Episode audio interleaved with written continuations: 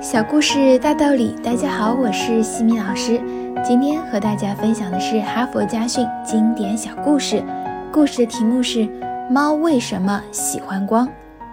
菲塞斯博士有一天午饭后坐在门前晒太阳，看见一只猫在阳光下安详地打着盹，很是悠闲。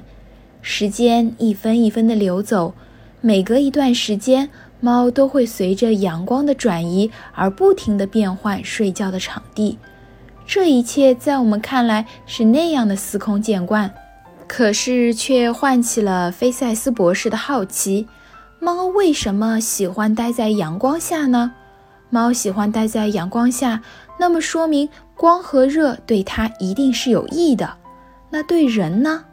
对人是不是也同样有益？这个想法。在菲塞斯的脑海里闪了一下，这个一闪而过的想法成为闻名世界的日光疗法的出发点。之后不久，日光疗法便在世界上诞生了。菲塞斯博士因此获得了诺贝尔医学奖。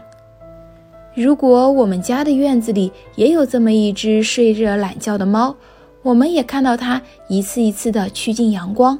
我们是不是能够像费塞斯博士那样去想问题呢？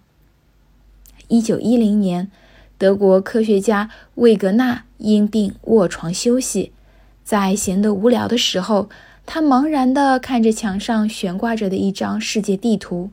一天，他突然发现大西洋两岸的地形好像是互动的。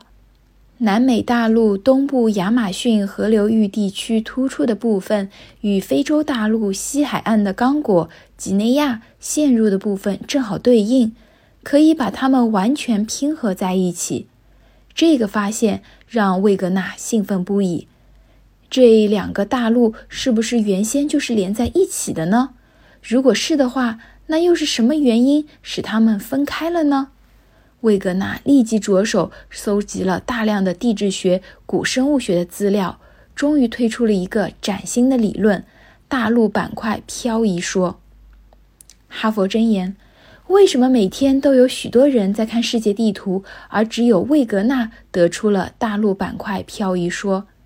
有些人几乎天天见到猫晒太阳，可为什么只有费塞斯一人发现了日光疗法呢？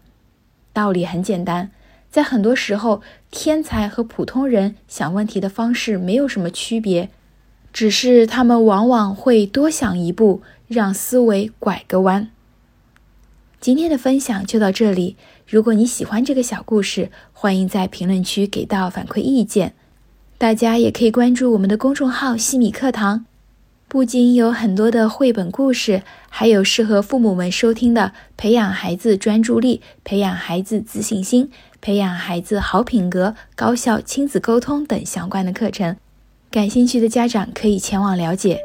感恩您的聆听，我们下次见。